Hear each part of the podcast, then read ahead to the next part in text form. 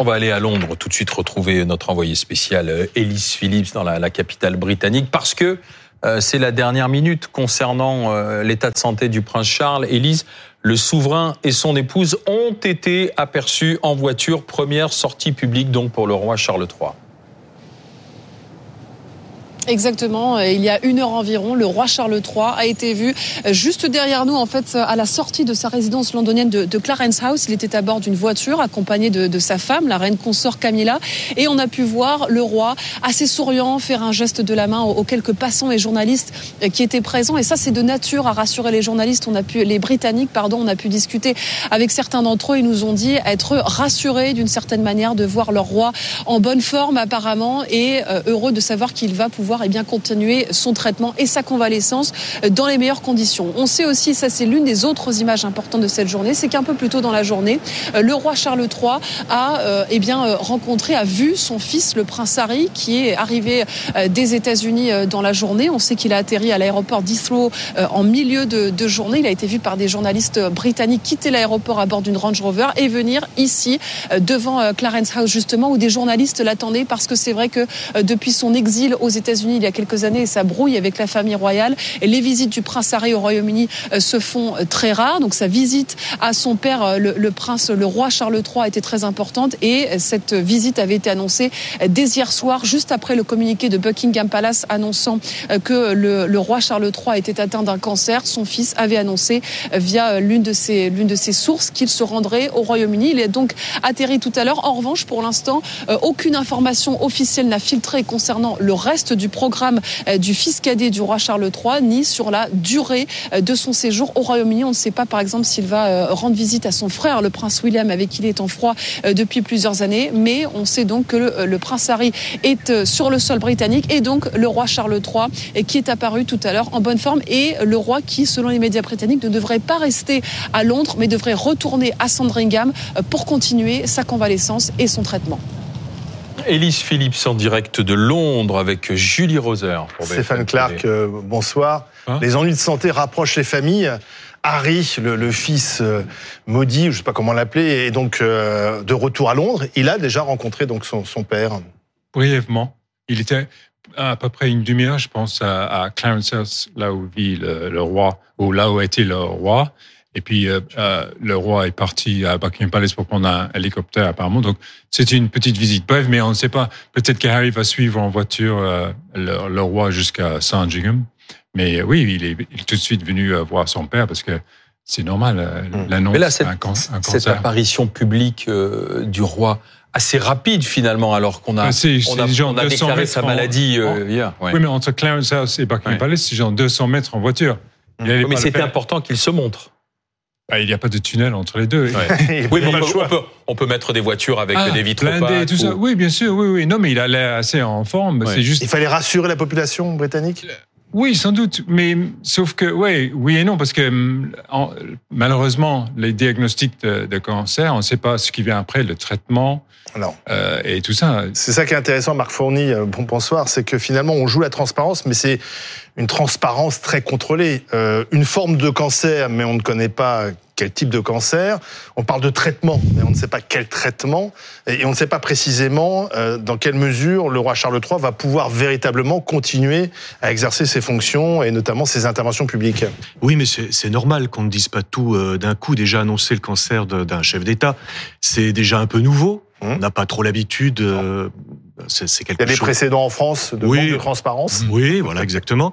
Mais donc, ça viendra. Je pense que s'il a commencé à communiquer sur son cancer, on aura euh, sans doute la forme du cancer, les traitements appropriés, on aura des informations au compte-gouttes qui viendront. Il a un nouveau conseiller de la com qui vient de, c'était l'ancien patron du Daily Mail, enfin l'un des directeurs adjoints. Et donc, euh, il l'incite. Il faut que le roi reste populaire dans les dans la presse britannique et dans les tabloïds. Euh, donc, euh, il a fait ce choix-là qui a surpris tout le monde parce qu'il n'aime pas forcément la presse. Enfin, il a toujours eu des problèmes avec cette presse populaire, mais il l'a fait. Et donc euh, c'est sa patte, c'est la patte de ce conseiller, c'est-à-dire que on l'a vu, il a laissé les caméras entrer leur, dans son investiture, c'était pas tout à fait le cas avant. Vous savez, avant le sacre, il y a tout de suite quand le, le souverain meurt, il y a cette investiture avec les, les le corps, des, les corps d'État représentés. Il l'a fait. Donc c'est nouveau et c'est vrai que cette com, il va falloir s'y habituer. C'est aussi une forme de c'est un peu le style de Charles III. Finalement. Simplicité aussi. Oui, c'est mais et puis à l'heure des réseaux sociaux, c'est compliqué. Ouais. euh, Donc euh, comment voulez-vous aussi garder on S'il commence à être fatigué, s'il commence à perdre ses cheveux, s'il commence à avoir un teint blafard, il va y avoir énormément de. Donc autant dire les choses, mais ouais. c'est sûr qu'on va avoir, je pense, on- on aura des informations sur On les. saura. Il a Oh, plutôt intérêt à dire quel type de cancer. euh, Je pense qu'inévitablement, Ouais. on va le savoir. Euh, Apparemment, on aurait caché, à la fin de la vie de la reine, on aurait caché le fait qu'elle avait une sorte de leucémie. Mm. On voyait vraiment à la fin des, des marques sur ses bras, comme si elle avait eu des prélèvements et des, des, euh, perfusions. Mais on a caché ça. Donc, euh, on ne sait pas. si- Oui, mais inévitablement, les, jeux, les journalistes maintenant vont fouiller. Euh, il va forcément avoir des, des traitements dans des hôpitaux. Euh, Quelqu'un va, va donner l'info. Mais on s'interroge quand même sur le destin de cet homme qui a attendu euh, si longtemps de succéder à sa mère, qui est roi depuis un an et demi et qui apprend là maintenant qu'il est atteint d'un cancer à 71 ans. Ce qui peut limiter euh, son pouvoir selon les traitements qu'il va devoir recevoir, en tout cas sa capacité à exercer son pouvoir, et ce qui peut évidemment limiter sa vie si les traitements sont, sont inefficaces. Oui, c'est une, c'est une destinée un peu maudite que celle de, de Charles III, non seulement par rapport au trône, mais aussi par rapport à ses malheurs intimes. Évidemment, la tragédie de Lady Diana et les, les difficultés maintenant avec les, avec les enfants. Ça participe aussi, parce qu'il en est le reflet, d'un moment euh, difficile de l'histoire de la monarchie britannique et de ce royaume qui n'a plus d'unique que le nom. On voit bien que depuis le Brexit, mais ça avait commencé avant, il y a une phase de déclin, une phase crépusculaire qui s'est amorcée pour ce peuple et pour cette entité politique. Néanmoins, c'est un pays qui a toujours fonctionné comme cela depuis des siècles, par phase de déclin prononcé et souvent tragique, et par phase de rebond époustouflant où ce pays étonne le monde, le monde entier. Euh, Dans les années 60, ça allait très très mal, et Charles de Gaulle avait dit à, à Alain qui se rendait à Londres, ne dites pas trop de mal des Anglais, ils nous ont aidés en 1940 quand nous étions encore plus mal qu'eux, et vous verrez, ils vont avoir un rebond, mais il faudra une quinzaine d'années. 15 ans après ce voyage, c'était l'arrivée de Margaret Thatcher au pouvoir et en effet, un coup de pied violent pour, pour remonter. Néanmoins, ça arrive dans un moment où quand même, on entend de plus en plus une partie du peuple britannique, notamment les jeunes, dire ce n'est pas mon roi. Euh, je ne veux plus de la royauté. Interrogeons-nous sur euh, le devenir de ce régime politique. Peut-être que la, le Royaume-Uni n'a pas été plus près d'une tentation républicaine euh, aujourd'hui qu'il ne l'a été euh, depuis Charles Ier, et ça s'était mal fini pour ce roi-là. Mais est-ce que la question de, de- de- du renoncement du, du roi se pose? Oui, euh, ça peut se poser. On abdique très rarement. Hein, enfin, il y a Édouard VIII avec euh, Wallis Simpson, ça c'est autre chose euh, dans les années 30. On n'abdique pas au- en Angleterre, ça ça se fait pas. En, revanche, la régence peut très bien s'exercer, ça peut exister si vraiment il y a une incapacité du souverain. euh, le fils aîné prend euh, la régence. Ça peut être une régence souple d'ailleurs, assez douce. Euh, Il y a quand même un roi qui est là, même s'il ne gouverne pas, et puis qui peut durer 6 7 ans, et puis il y a son fils aîné qui peut prendre. Ça peut être une possibilité, mais on n'en est pas là, puisque vous voyez, le roi se déplace. euh, Il y a un traitement. Apparemment, d'après le premier ministre, c'est pas forcément Mm. extrêmement grave. Il faut attendre, on va voir, mais c'est tout à fait possible. C'est un feuilleton qui commence alors. Euh, Là-bas, surtout dans la presse, euh, Oui. avec des Et- interrogations. Oui, oui. Et malheureusement pour Charles, je veux dire, dès qu'il dès qu'il avait la, la couronne sur la tête, on commence à dire mais c'est pour combien de temps? Quand Oui. est-ce que William va être roi? Le pauvre, euh, c'est vraiment son destin a été écrit par les gens le jour de son couronnement. Oui, pour William, c'est un double souci. Parce qu'il y a son père qui est malade, et puis il y a son Sa épouse. Kate, alors, Mm. on joue la carte de la transparence pour le souverain. En revanche, en ce qui concerne Ouais, on sait- Kate, on ne sait rien. C'est-à-dire On qu'on sait juste qu'elle a été opérée de l'abdomen, Mm. qu'elle est partie en longue convalescence, mais ensuite, no news. Quoi. Oui, mais les gens peut-être considèrent que c'est une sorte de droit de savoir ce que le, a le, le monarque, mais pour la, la vie privée de Kate, on, on garde un peu de, de discrétion.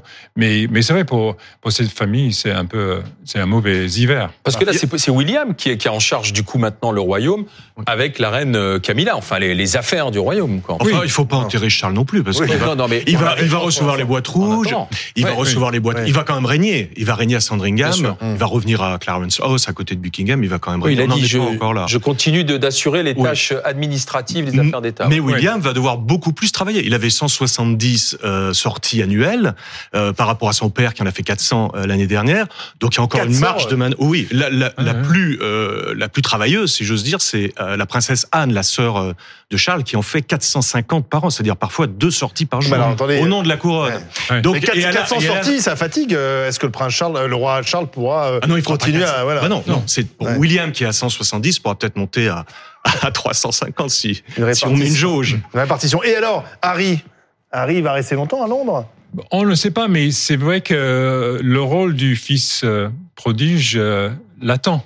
Je veux dire, pour lui, ce sera une sorte de retour en gloire, de oui, je sauve un peu la famille. C'est l'occasion pour lui de, de revenir Ah, c'est une en très cours, bonne- comme on dit. Ouais, c'est une très bonne occasion pour lui de revenir et de montrer qu'il est toujours là et qu'il fait partie de la famille. Il avait été un peu exclu Mm. par, par la reine parce qu'il est parti aux États-Unis. Là, il peut revenir. euh, ouais. Je pense pas qu'il soit quand même membre actif de la couronne. Membre actif, ça veut dire que justement vous représentez le souverain dans des associations, dans des sorties officielles. Je pense pas qu'on en soit encore là. Ouais, ça, il faut changer son statut pour Parce- qu'il revienne. ouais. Oui. Il a perdu son, de- Bah, son il est aux statut. États-Unis. Enfin, il a, il a quitté quand même le, ce, ce cercle très étroit, ce noyau dur de la monarchie britannique. Donc, euh, euh, ça, ça prendra peut- peut-être. Et mais c'est pas l'occasion pour lui de se réinstaller euh, à Londres enfin, Bah, non, parce que sa famille, même, Meghan et les enfants. Oui, sont- oui, tous les, voilà. en- les, les deux enfants sont là-bas, sa femme est là-bas. Euh, Meghan n'a pas Ils forcément envie de revenir. problème. hein. Mais euh, ils peuvent Pas revenir, mais il faudrait que tout le monde revienne. Euh, On Oui. n'en est pas encore là. Donc euh, oui, il sera là pour la famille, ils vont discuter, euh, il y aura un apaisement, sans doute avec le frère, je suis pas sûr qu'il rentre. Il y aura une photo des deux frères? On verra, Ah, c'est pas impossible. S'ils se voient, oui. C'est pas impossible, il faut que William soit d'accord parce qu'il y a vraiment un fossé énorme, il n'y a pas forcément un Parce que énorme là, c'est ce qu'on va guetter, justement. Il y a pas un énorme fossé entre, Charles et, et- et C'est Harry parce ouais. que c'est Ouais. quand même son fils. Il a beaucoup à se faire pardonner. Charles aussi vis-à-vis de son fils, vis-à-vis de de Diana et tout. Mais si vous voulez, euh, il y a vraiment un fossé entre William et son frère. Ça, c'est sûr. Aujourd'hui, William ne, ne supporte plus euh, le, le, le- ce, ce- frère qui est devenu un électron complètement libre, qui dit tout, euh, tout- tous les coulisses, euh, qui raconte sa, sa vie Mm. intime. Donc ça, c'est absolument impossible. Il voit très bien le danger. Et il pense que Meghan est anti-monarchiste quasiment. Donc Mm. il y a vraiment un gros fossé. Le père, il y aura peut-être un rapprochement et, et peut-être une photo, mais il n'est pas encore membre actif. On n'en est pas là. Christophe, un dernier mot. On s'étonne de, de cette publicité autour de la santé du, du roi parce qu'on a nous dans notre République, Ah la oui. cinquième, euh, l'habitude contraire du secret et du mensonge. Le cancer du sang de Pompidou, on n'en a rien su. Euh, le cancer de Mitterrand, il nous a été caché pendant deux septennats. L'AVC de Jacques Chirac et même le petit malaise de Nicolas Sarkozy ont toujours donné lieu à des manipulations d'État et, et on cache cela. Alors que quand on avait un roi, là on avait la publicité. Quand euh, Louis XIV est atteint à 20 ans d'une fièvre typhoïde qui manque de le tuer, on a heure par heure, heure par heure l'état de son de son traitement. Il C'est paradoxal, a une saignée, il perd ses Moins cheveux, il a de, des moins de transparence avec la démocratie. Et des Oui. prières dans tout le royaume. Oui, parce qu'à l'époque, la légitimité du roi était telle, elle était divine, Oui. que la question ne se posait pas. C'est pas parce qu'il est malade qu'on allait le renverser. Oui. Et s'il mourait, bah, vive le roi est mort, vive le roi. Tandis qu'en République, Oui. si vous perdez un peu de votre force de conquête, alors là, on peut dire euh, votre légitimité est atteinte. La question se pose en ce moment même, pas pour notre président Macron, mais pour, Pour Joe Biden. Biden. Et oui. Et Joe Biden, Biden. dont on guette, qu'on relate. les moindres lapsus, Voilà, comme les- aujourd'hui. Bah, il a confondu Emmanuel. Macron et François Mitterrand. C'est un petit problème quand même. Oui, voilà. quand même.